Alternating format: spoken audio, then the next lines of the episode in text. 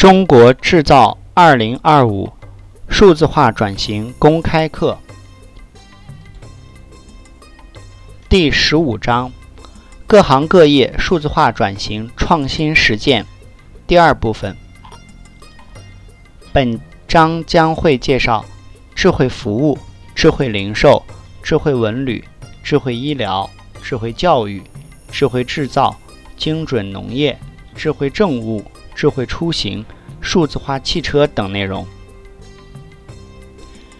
产业互联网核心在打通信息流，实现各产业供需的智能协同；向上对接以供应链为基础的商品供应网络，向下对接以触点为基础的服务匹配网络。与产业云脑 A、B、C 人工智能加大数据加云。对接智能数据分析与产业大数据沉淀，产业互联网提供研发、生产、物流、金融管理、IT 等各项服务技能。在人工智能、工业机器人、工业互联网、区块链等多种技术赋能下，未来智能化的制造业将值得畅想。短期人工智能与工业机器人的落地，将解放大量重复规则的人类劳动。工业互联网日益成熟，机器之间、工厂之间得以智能化互联互通。区块链技术的加入，更使得制造业全自动运行成为可能。人工智能加机器人加区块链的模式值得期待。而伴随制造业与服务业将深度融合，标准化生产与个性化定制并存，智能制造将为人们构筑美好生活。相信在数字化、网络化、智能化的相互递进与配合下，企业转型智能工厂、跨企业价值链延伸、全行业生态构建与优化配置将有望得以实现。制造业的深度智能化将不仅不再仅存于愿景，未来十到十五年内，百分之五十的制造业将会被人工智能取代。中国的主导产业将发生翻天覆地的变化，并且面临国内外企业的新一轮冲击，面临人工智能时代全新的竞争环境。中国必须迎难而上，从当下开始打造人工智能生态，为未来全方位跟进时代浪潮打下深厚基础。新时代下，人工智能发展的规模之大、速度之快，在国际竞争中地位之高，决定了中国需要进一步改革开放。以改革开放政策带来制度创新的力量，促进人工智能快速发展，占据技术制高点，并形成国际竞争力。智慧服务，智慧服务即人与服务的协同升级。目前，我国服务体量仍相对落后，发展潜力很大。传统服务是人提供，产业互联网一方面能够更好地协同人对人的服务。协助数据洞察，让人的服务更个性化；另一方面，能够借助人工智能实现机器对人的服务，降低人工的需要，从而提供服务的覆盖能力，实现服务业产能升级。中国服务业，尤其是生产性服务业相对落后，中国服务业在 GDP 占比超百分之五十，生产性服务占比百分之十到百分之十五。发达国家服务业在 GDP 占比超百分之七十，生产性服务业占比约百分之七十。智慧零售，智慧零售是连接数据体验，塑造智慧化零售模式创新。通过数字化工具，更准确地了解消费者，人的深度数字化重塑运营决策、场景设计、消费体验。体验以客户体验为中心的流程再造，端到端的智慧化，整体价值提升。通过技术与数据再造消费流程的流程与消费场景，塑造以客户为中心的消费体验。连接自有流量、社交流量、商业流量，提高商业提高零售商家与潜在客户接触的界面。通过精准的流量转化与运营，实现全渠道获客。连接。线上与线下，数据人的数字化，商品数据化，场景数据化，在零售数据化的基础上，进行用户画像的数据挖掘，对客户精准洞察，通过算法帮助企业在实现全链路优化及效率提升。连接、全域流量深度运营、人与场的融合重构，表现在社交流量的转化、自有流量的运营、线上线下的连接。人在超级连接器上是新的场，场使人更好的数字化。体验升级以消费者为中心的体消费体验，一切数据和技术都服务于人，以实体店为中心转向以消费者为中心，从单向流量到立体触点，全流程数字化消费。数据数字化基础上实现零售业运营革命和升级，人的深层数字化是场或。运营决策的来源和依据。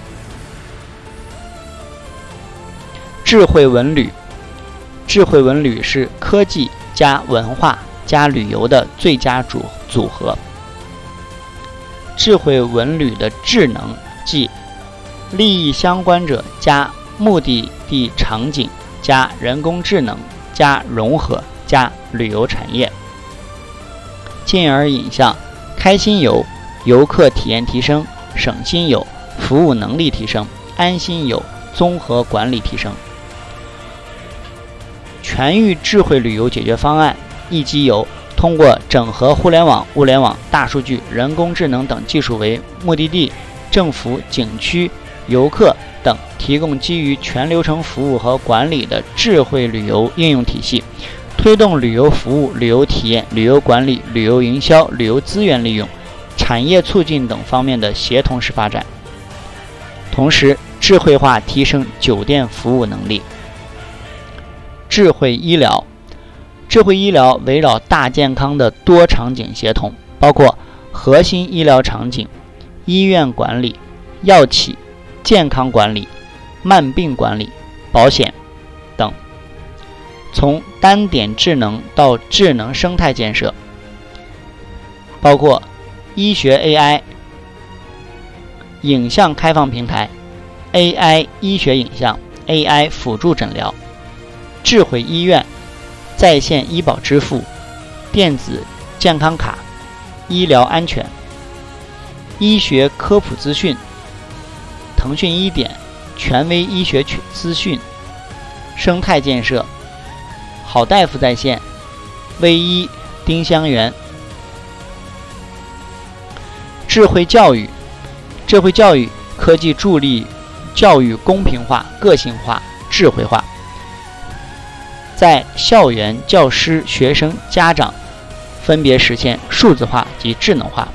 变革教育从学以致用到用以治学，传统命题性知识传授变为个性化知识传授。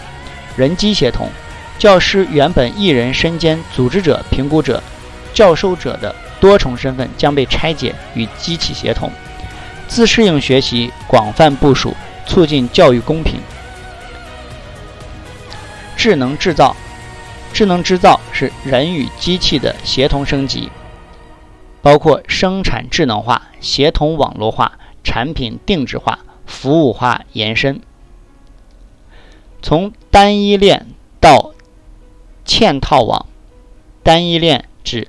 物体对应数字体，物体与数字映射一个变另一个也变。嵌套网对应物流，对应信息流，多个物体的变化形成物流，对应的数字体变化汇聚为信息流，通过洞察信息流，通盘管理整个物流。制造业对应信息业。两个产业融合，形成新的产品生产组织方式，满足新的需求。AI 加实质是两化融合的高阶。产业规模从超千亿到近万亿，连接和平台增长潜力最大。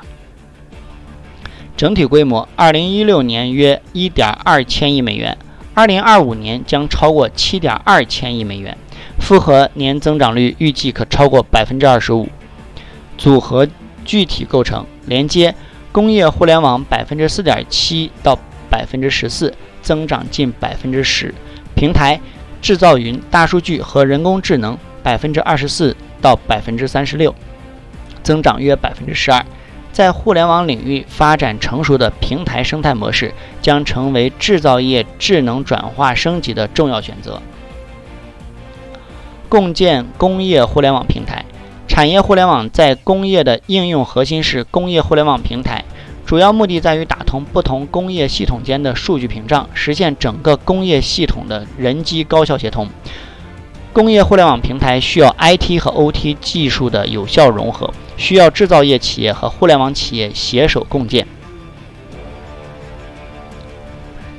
以工业互联网平台为枢纽，价值链各环节逐一注制。各环节包括研发设计、生产制造、质量控制、供应管理、运营维护等。精准农业。精准农业即人与自然的协同升级。我国是农业大国，但农业机械化程度相对较低，农业种植效率一直不高。精准农业信息技术赋能农业供应链各环节，重点建立环境与作物的生长关系，实现对种养的精准调节，提高农业资源投入产出效率。各环节包括种植、农场管理、产品加工、安全溯源、供应链。流通营销，以数据驱动调整最佳种植方案，通过对环境和种养的智能监控预警，有效节约农业资源，提高种养产量。智慧政务，智慧政务实现政府政务与公共服务的高效协同。一、网络互联互通阶段，一九八零到二零零一。计算机协同处理政务业务，部门内部网络互联互通，计算机代替部分人工，提升数据处理、政务处理效率，实现了计算机、打印机、投影机等桌面设备普及。二、应用百舸争流阶段，二零零一到二零一一，围绕两网一站四库十二金进行国家级应用和系统的建设，初步构建成我国电子政务建设的基本框架。三。基础框架进化阶段，二零一一到二零二零，云计算、大数据等技术的产业化使政务云成为建设热点，政务数据集中化加强。预计二零二零，百分之七十国家垂直部委和市级以上地方政府都将会完成政务云和大数据平台的建设。四、数字政务反在阶段，二零二一至未来，分布式数据库、微服务框架及大数据平台等建立。将促进应用新创新进入全新高速发展期。随着数字政务不断成熟，将形成基于数字政务的智慧城市。数字政府建设的服务全体以用户为中心，市民获得感、幸福感、安全感；企业改善营商环境，促进经济发展；公务员提高办公效率，提升治理能力。数字政府的业务统筹思想，各自为政到整体协同。公共服务随身化，指尖一站式移动民生服务平台。社会治理透明化，新技术降低社会治理难度，如区块链技术。构建政务与公共服务的数字链，提高效率。创新高效的政务信息化。在向服务型政府转型中，各国政府积极探索借助信息化推进转变和提高服务能力。但是，传统电子政务面临着资源利用率低、建设周期长、信息安全难保障、公共服务效率低等种种挑战。在网络、云计算、统一协作等领域的技术优势。围绕社会和公共的需求持续创新，以开放、共享、敏捷、高效、安全、可靠的政务信息化解决方案，助力政府提升行政效率，推动公共服务创新，促进经济增长和社会公平，更好地服务于政府转型的大战略。智慧出行，智慧出行，交通智能化，车企服务化，体验智趣化。数字化汽车，数字化时代来了，车企如何打赢这场仗？难以逆转的新四化、新四化转型浪潮已至。正如戴姆勒在最新裁员声明中说。汽车行业正处于有史以来最大变革之中。戴姆勒乘用车的研发成本从四年前的八十亿欧元飙升至一百四十亿欧元，约一千零九十四亿人民币。大众将在混合动力、电动出行及数字化领域四年投资六百亿欧元，约。四千六百四十六亿人民币，奥迪计划近四年投资约三百七十亿欧元，约两千八百九十二亿人民币，以燃油动力为中心构建整个汽车产业链，不得不寻找电气化和数字化时代的安身立命之法。七月一日，德勤发布最新报告：智能网联时代，车企如何打赢数字化之役？深入解读传统车企在数字化转型道路上到底该往哪走以及怎么走。德勤中国汽车行业主管合伙人说：“汽车行业价值属性的转变对企业的能力及组织形式提出新的要求，这对中国自主品牌而言是考验，也是难得的机遇。智能网联的盈利模式尚不清晰，软件定义汽车已成为汽车行业变革的共识。”智能网联则是汽车行业数字化的载体和加速器。对于车企而言，谁掌握了智能网联的新极点，谁就能打赢这场数字化之役。车联网是整个汽车制造业数字化转型的启动按钮。随着车联网的发展，整个行业的价值链向移动出行生态转型，包括采购、运营、产品在内的整个汽车制制造业开启数字化转型。五 G 商业化落地。则将显著提升车联网大数据的处理与挖掘能力，帮助产业实现自动驾驶、智慧交通、人车生活等复杂应用场景。德勤中国管理咨询表示，智能网联车有三个核心要素：智能交互、智能驾驶和智能服务。目前，车企切入智能网联主要三个途径。第一种是以特斯拉为代表的外资品牌做法，主攻智能驾驶技术的产品研发，主打科技感和性能硬指标。第二种是从网联服务切入，卖点是提供互联网生态服务，包括中国自主品牌主要走这条路。第三种是以未来理想为代表的造车新势力使用居多，是以。用户思维导向，研发智能座舱。中国汽车行业的智能化、网联化未来拥有巨大市场潜力。中欧、中欧美，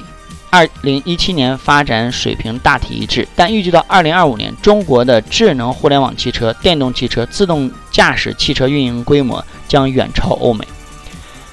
德勤中国预测，未来三到五年，汽车行业的智能化、网联化将迎来新一轮的高速推进。至二零三零年，中国在运营的自动驾驶车辆将达三千万辆，位居世界第一。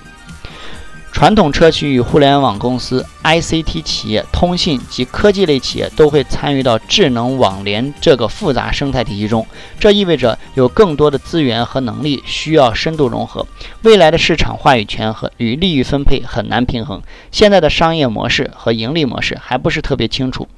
目前，智能网联产品及功能定义不是很清晰，运营数据变现的内容并不多。挖掘用户价值的黄金时期。汽车与互联网联姻，快鱼吃慢鱼的互联网行业厮杀潜规则也被带入了汽车行业。时间窗口的重要性开始凸显。类比于智能手机的发展历程，智能终端的普及和基础设施的完善，共同推进用户规模快速增长，应用场景随之爆发并逐渐成熟。用户价值得以深度挖掘，但考虑到汽车更换周期长、单价高，场景爆发和成熟可能存在滞后性。言下之意，车联网场景成熟的三个重要前提是：智能网联车普及、基础设施完善以及车联网用户数量累积到一定规模。德勤中国预计，到2025年到2029年，中国智能网联车汽车发展迈入到第三个阶段。是通过用户运营挖掘用户价值的黄金阶段。同时，自2018年以来，中国汽车市场增速逐年放缓，很多车企为了增强市场竞争力，以价换质，平均单车销售利润从2016年的百分之八点三下跌至百分2019年上半年的百分之六点四，这使汽车生产制造的利润受到严重挤压，在整个汽车产品生命周期中的价值占比逐年下降。广大车企应抓紧抓住智能网联车的战略机遇，革新价值创造方法，由单纯销售产品向产品加服务的模式转型。挖掘后市场利润空间，积极探索新服务新模式，并通过数据反哺产品，正向研发与全价值链的协同创新，构建行业竞争壁垒。主机厂的数字化转型不仅停留在 IT 等基础设施升级、引入数字化工具或建立单独的数字化部门。而是触及到企业和研发制造的各个环节，包括业务流程、组织架构、整车开发模式、供应商关关系重建、搭建新的呃生态体系等。因此，德勤提出，传统车企的价值中心应逐渐由硬件生产型企业转变为以软件研发能力为核心的汽车科技公司，开发模式也要由传统的瀑布型开发模式逐渐向敏捷性开发模式过渡，并践行双钻模型的。产品开发方法，在敏捷开发方法模式下，管控方式应扮演指南针的角色，确保前进的方向正确，但同时又不对细节进行过度干涉。也就是从传统的关键绩效指标法 （KPI） 调整为目标与关键成果法 （OKR）。在此基础上，跨行业合作将成为数字化时代下的汽车开发新模式。梅赛德斯奔驰与宝马终止合作后，